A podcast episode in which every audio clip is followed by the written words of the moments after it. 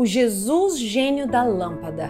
Um Deus que está aqui para realizar os meus desejos, as minhas vontades. E quando Jesus gênio da lâmpada diz não, quando ele diz espera, a gente se revolta, se desespera. A gente só quer sim como resposta.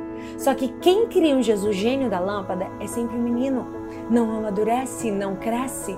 Quantas vezes a gente vive nem aí para Deus e quando a dor vem, a gente corre e pede um milagre para que o nome do Senhor seja glorificado. Mentira, a gente pede um milagre para que a dor cesse. Quantos casamentos estão acabando de forma traumática?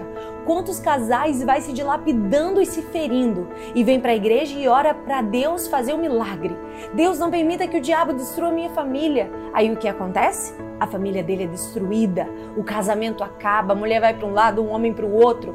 Como Deus permitiu que isso acontecesse com a minha família? Foi o diabo que destruiu a minha família. Não foi o diabo que destruiu a sua família, foi você. Você pede cura para a sua família que você não precisaria pedir se você, como marido, tivesse amado a sua esposa, se você, como esposa, tivesse sido submissa ao seu marido. E porque cada um não cumpriu o seu papel na relação, o casamento está fadado a ser destruído. Quer ir para a igreja pedir um milagre? Tome o seu posicionamento, pede perdão, e faça o que é a sua parte. Não culpe o diabo daquilo que você não se posicionou. Nisso pensai.